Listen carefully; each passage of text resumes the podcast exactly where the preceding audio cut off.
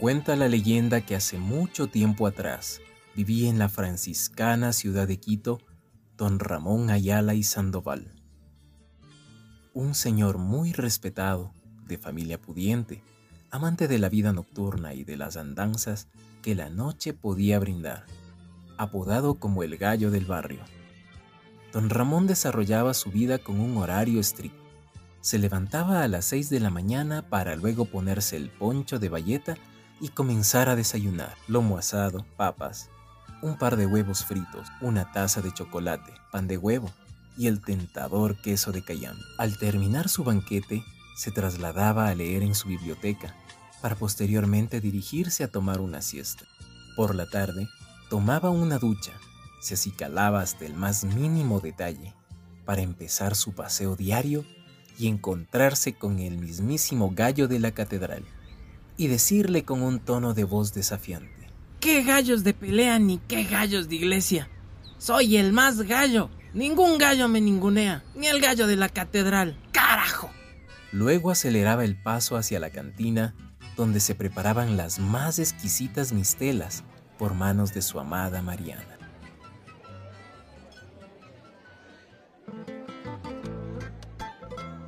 Como todo buen chulla, era amante de la música y entonaba canciones populares, principalmente dedicadas a la chola Mariana. Ella era una joven que a más de uno deslumbraba con su singular belleza mientras servía las bebidas.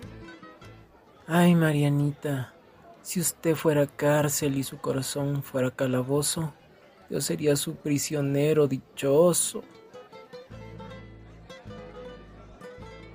Con el transcurso de la noche y el alto consumo de bebidas espirituosas, don Ramón se transformaba en otra persona.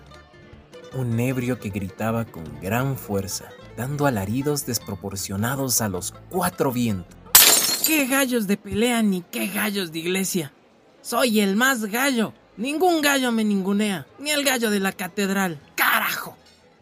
Los gritos de don Ramón podían acabar con la paciencia de cualquiera.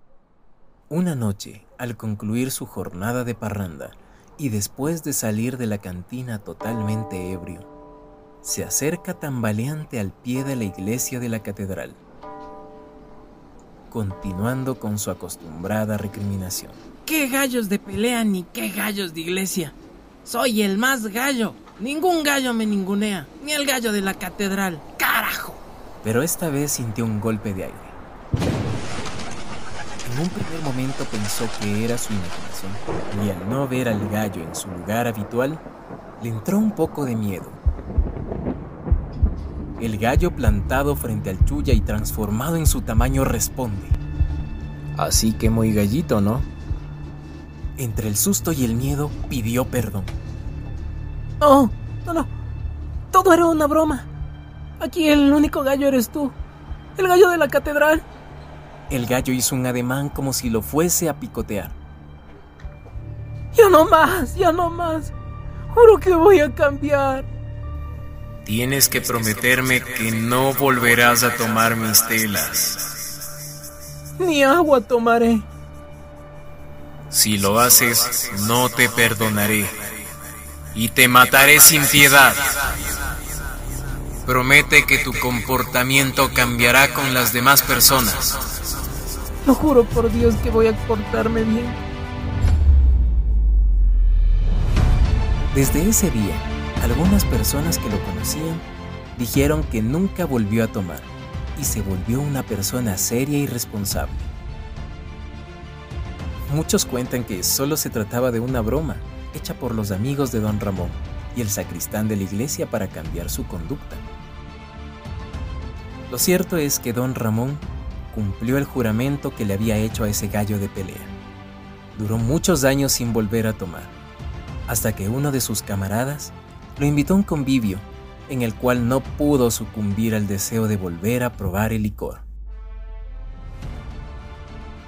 Después de eso, no se sabe qué ocurrió con el hacendado, pues nadie lo volvió a ver.